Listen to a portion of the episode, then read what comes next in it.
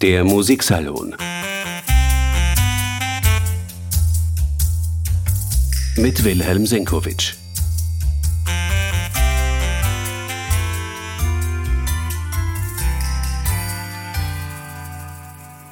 Es ist Advent, allenthalben spielt man Hänsel und Gretel. Die Volksoper spielt das Stück, die Staatsoper spielt das Stück. Ein Werk des deutschen Komponisten Engelbert Humperdinck. Fragt sich doch, wer war Engelbert Humperdinck? Willkommen im Musiksalon.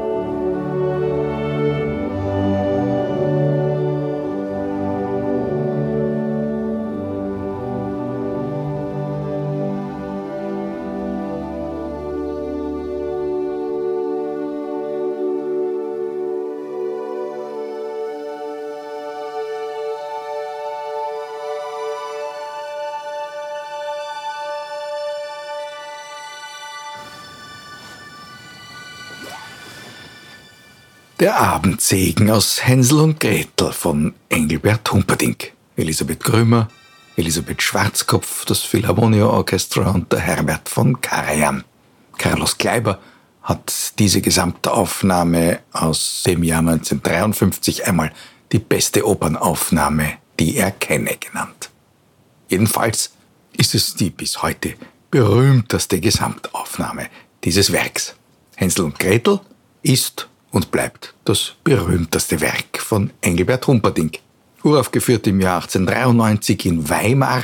Am Pult stand niemand geringerer als Richard Strauss, bei dem damals noch keine Rede von einer Opernkarriere sein konnte. Er war einer der berühmtesten Dirigenten seiner Zeit. Und noch in seiner Zeit als Wiener Staatsoperndirektor hat Strauss im Jahr 1922 Hänsel und Gretel wieder einstudiert im Haus am Ring und selbst sieben Aufführungen dirigiert. Er hat dieses Stück sehr, sehr geschätzt, auch nachdem er selber mit dem Rosenkavalier spätestens zum wichtigsten deutschen Opernkomponisten seiner Zeit aufgestiegen war. Humperdinck ist hingegen ein Ein-Stück-Komponist geblieben. Denken wir an Cavalleria Rusticana und Pietro Mascagni, denken wir an den Bajazzo von Ruggiero Leoncavallo. Auch in deutschsprachigen Landen gab es solche Phänomene. Tiefland von Eugène Talbert, das einzige Stück, das man von diesem Komponist kennt. ebenso der Evangeliemann von Wilhelm Kinzel. Von all denen aus deutschsprachigen Landen ist Humperdinck dank Hänsel und Gretel natürlich der meist aufgeführte geblieben. Aber auch von ihm weiß die Musikwelt nur, dass er eben Hänsel und Gretel komponiert hat. Vielleicht kennt man auch noch den Titel der Königskinder, das nächste große Märchenstück, das Humperdinck geschrieben hat. Schon die Zeitgenossen haben ihn als eine Art musikalischen Märchenonkel abgeschrieben, geliebt, gelobt, aber eben irgendwie aufs Abstellgleis geschoben. Humperdinck selbst hat an diesem Mythos allerdings mitgeschrieben. Er hat zahlreiche deutsche Lieder bearbeitet, darunter auch viele Weihnachtslieder und hat sie für Jugendliche und Kinder singbar gemacht durch Arrangements und er hat gleich zwei einschlägige Advent- und Weihnachtsstücke geschrieben, jenseits von Hänsel und Gretel.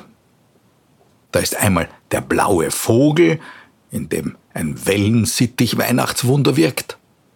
Und 1906 entstanden Bübchens Weihnachtstraum. Da schläft ein kleiner Bub während der Weihnachtsvorbereitungen im Schoß seiner Mutter ein und träumt von den Engeln und den drei Königen und was es zur Weihnachtszeit alles noch gibt. In beide Stücke hat Humperdinck viele bekannte Weihnachtslieder eingebaut.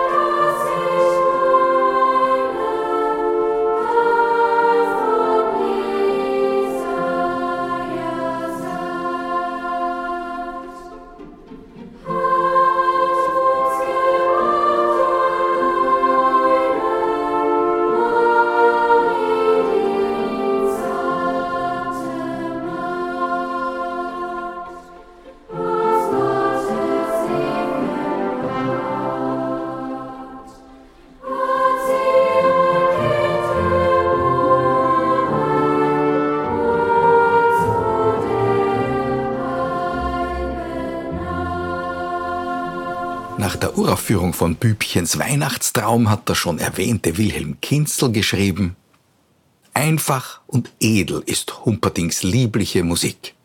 Sie ist für jeden fasslich und doch blitzt den Kennern aus jeder Note die feine Meisterkunst des Hänsel- und Gretel-Komponisten entgegen.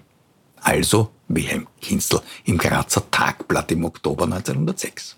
Die Uraufführung von Bübchens Weihnachtstraum hat im Zirkus Busch in Berlin stattgefunden am 30. Dezember 1906 und das war ein Riesenereignis, denn alle kannten ja Humperdinck als Hänsel und Gretel Komponisten und alle wollten dabei sein. 500 Kinder haben mitgesungen, 200 Frauen im Chor. War eine Wohltätigkeitsveranstaltung und sie ist offenbar zu aller Zufriedenheit verlaufen. Jedenfalls hat Humperdinck in seinem Tagebuch zufrieden notiert. Ziemlich gut.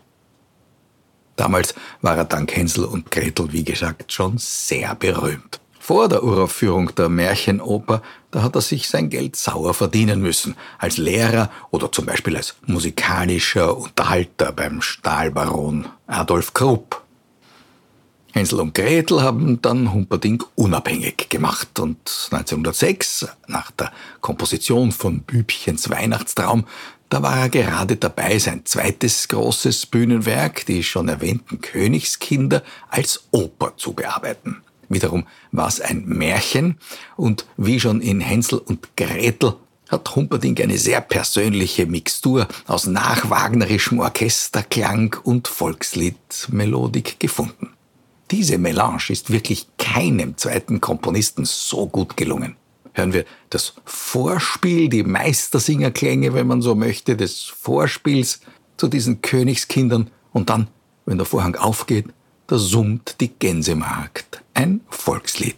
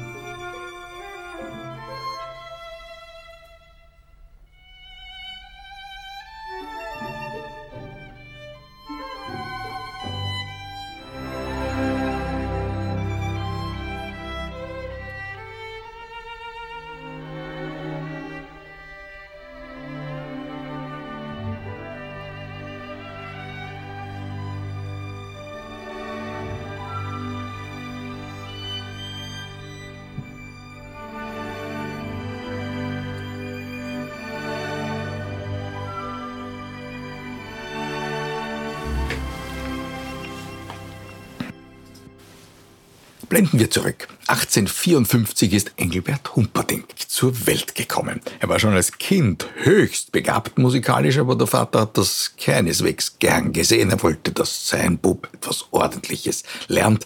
Aber die übrigen Familienmitglieder haben die musikalischen Ambitionen des kleinen Engelbert immer unterstützt. Vor allem wurde zu Hause musiziert und für dieses häusliche Musizieren hat Humperdinck seine ersten kammermusikalischen Werke geschrieben. Und fürs Stammbuch einer seiner Schwestern, da gab's ein kleines Albumblatt namens Erinnerung. Die übrigen Jugendwerke sind übrigens großteils verbrannt, aber dieses Albumblatt hat sich erhalten, das früheste erhaltene Werk.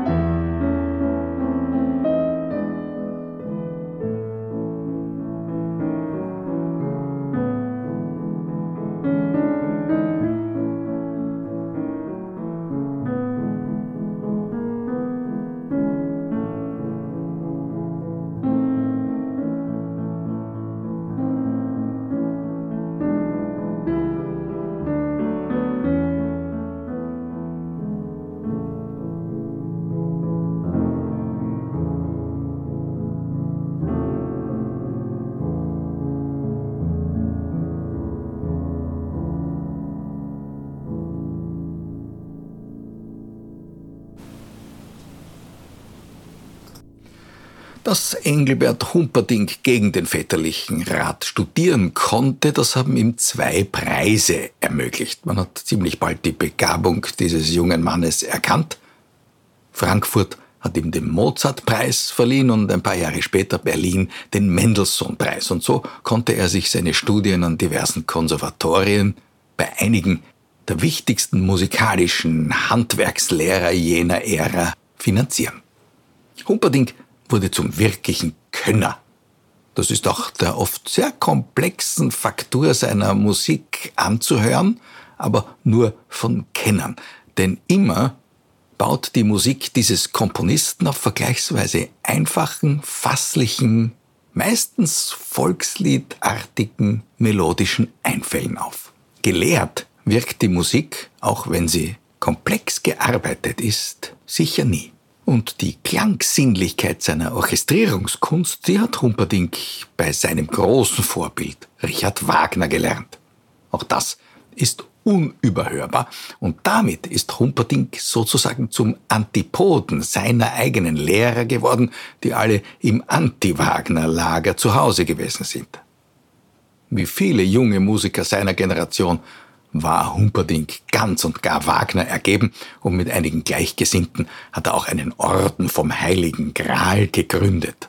Witzigerweise hat ihm die Visitenkarte mit dieser Aufschrift den Eintritt zum Meister selbst einmal ermöglicht. Denn eigentlich wollte Wagner in seinem Exil in Neapel sich nur seinem Schaffen widmen und alle Werber wurden abgewiesen. Aber als Wagner dann die Visitenkarte mit dem Orden vom Heiligen Gral gesehen hat, da ließ er den jungen Mann zurückholen. Humperdinck war damals gerade 25 und Wagner hat genau erkannt, das ist ein eminentes Talent.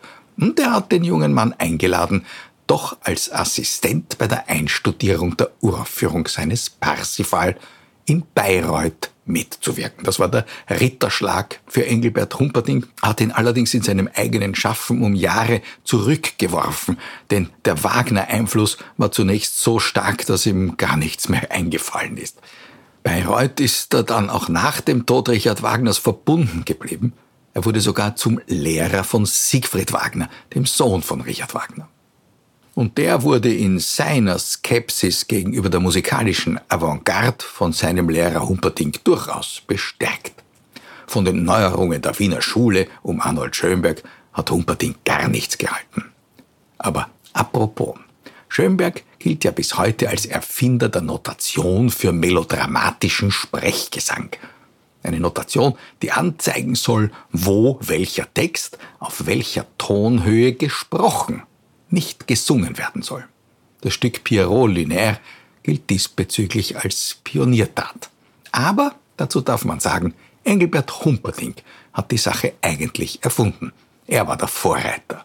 Sein Märchenstück Königskinder war ursprünglich ein solches Melodram, das auch von Schauspielern gespielt werden konnte, die dann ihren Text auf genau notierten Höhen und zu genau notierten Rhythmen sprechen sollten.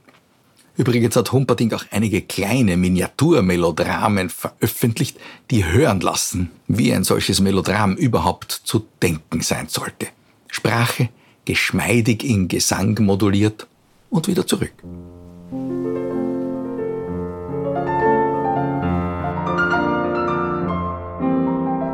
Es weht durch hell schimmernde Wipfel der Frühling und küsset die Knospen, die Morgen ist duftig, es rauschen die Winde, es schmettern die Vögel. Vögelchen herbei, herbei. Wer froh ist im glücklichen Morgen des Lebens, ist doppelt beglücket im goldenen Mai. Es jubelt das Herz ihm, er singt mit den Vögeln des Waldes die Botschaft.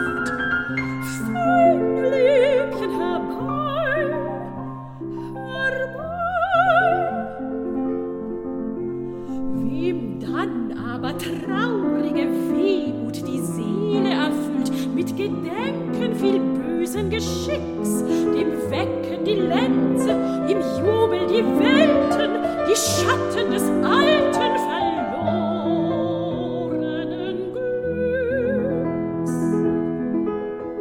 Dann lässt ihn das Rauschen, das Duften der Blüten in Träume versenken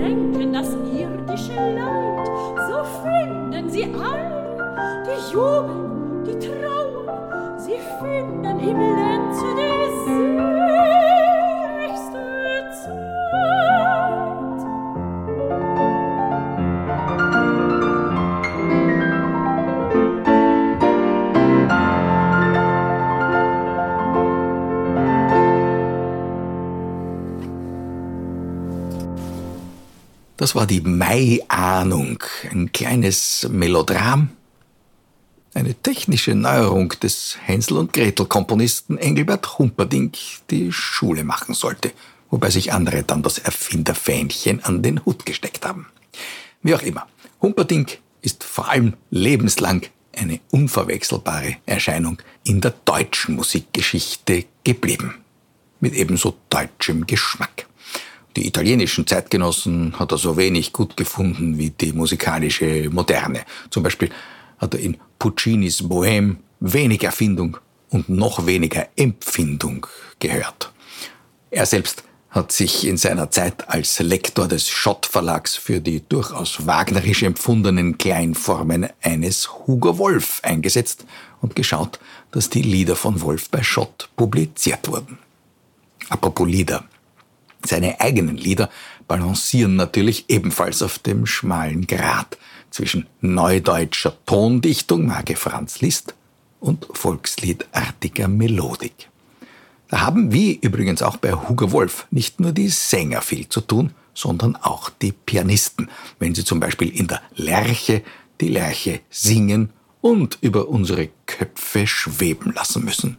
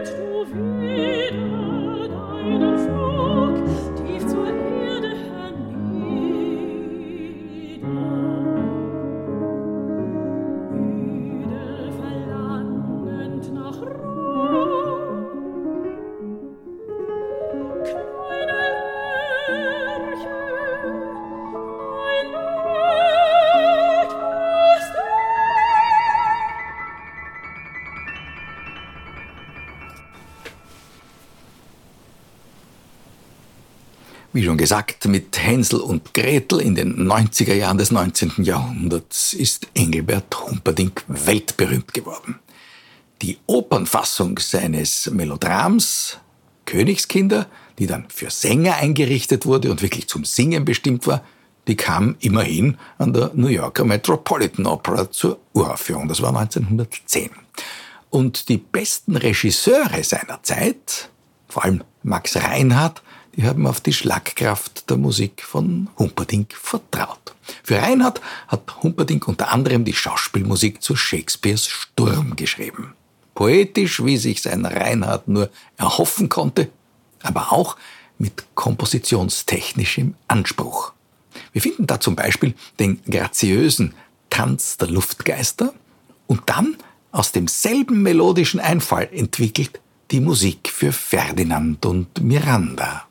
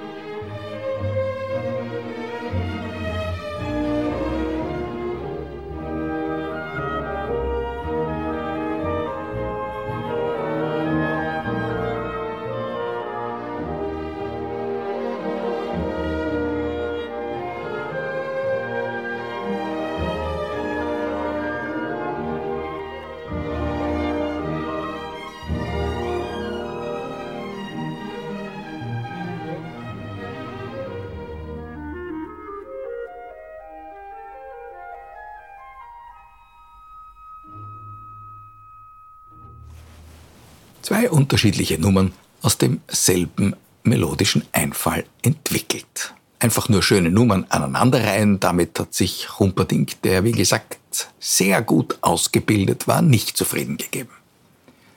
Weiterhin gepflegt hat er aber auch die Kunst des Albumblatts. Erinnern wir uns an den Stammbucheintrag für die Schwester? Der Reifemeister schreibt nun anlässlich der Firmung der Tochter ein kleines, anmutiges Stücklein für deren Stammbuch.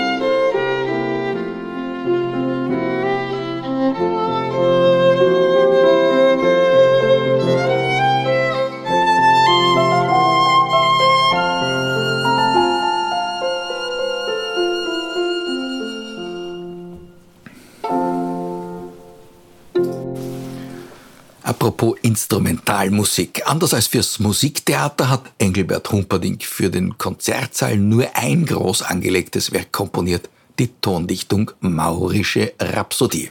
Da zeigt er sich als gelehriger Schüler von Franz Liszt, er demonstriert aber auch seinen Formwillen. In klassischen Formen war Humperdinck ja gut ausgebildet und er hat immer versucht, die klassische viersätzige Symphonie- und Sonatenform für sich zu adaptieren und da eine neue Lösung zu finden. Auch in der Kammermusik. Die späten Instrumentalwerke von Humperdinck, wenn sie mehrsätzig sind, sind dreisätzig. Er hat also eine Art Theorie des Triptychons verfochten. Das schien ihm die perfekte formale Rundung zu ermöglichen.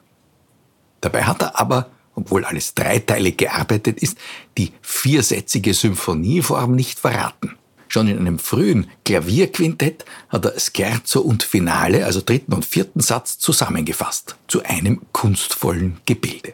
Und in seinem allerletzten Werk, einem Streichquartett, da vereint er die beiden Mittelsätze, das Stück ist 1920 entstanden und an seinen Sohn hat der Komponist damals geschrieben, hier soll sich meine Theorie der Dreisätzigkeit, in der Malerei Triptychon genannt, einmal praktisch als berechtigt erweisen.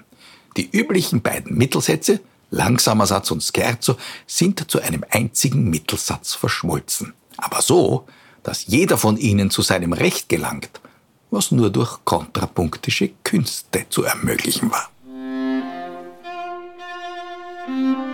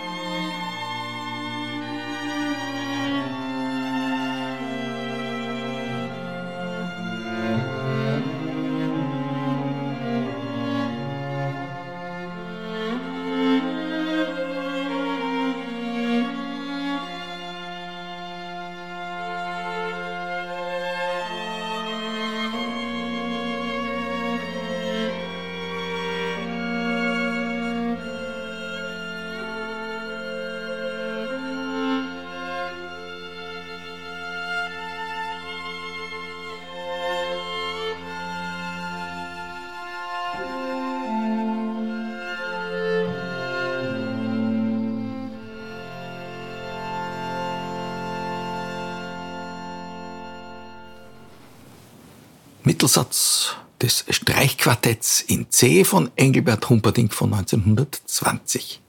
Langsamer Satz und Scherzo zusammengefügt. Kontrapunktische Meisterschaft hat der Komponist dafür selbst in Anspruch genommen. Diese kontrapunktische Meisterschaft fasziniert einen Hörer ja auch schon in Hänsel und Gretel. Nicht von ungefähr erinnert diese Musik stark an Wagners ebenso kontrapunktisch angelegte Meistersinger von Nürnberg. Nur dass Hänsel und Gretel insgesamt nicht annähernd so lang dauert wie allein der dritte Aufzug von Wagners Komödie. In diesem Sinn ein Finale unseres Humperdinck-Porträts auch für Wagnerianer als eine Art Urlaubsspaziergang.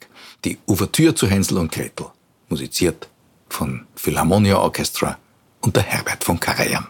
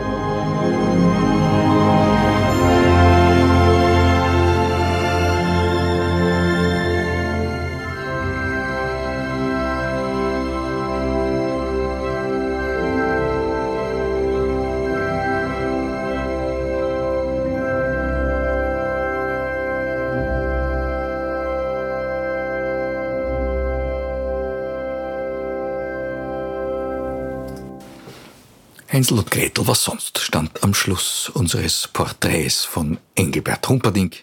Genießen Sie die Aufführungen dieses Werks weiterhin, meine Damen und Herren. Danke fürs Zuhören. Der Musiksalon. Mit Wilhelm Senkowitsch.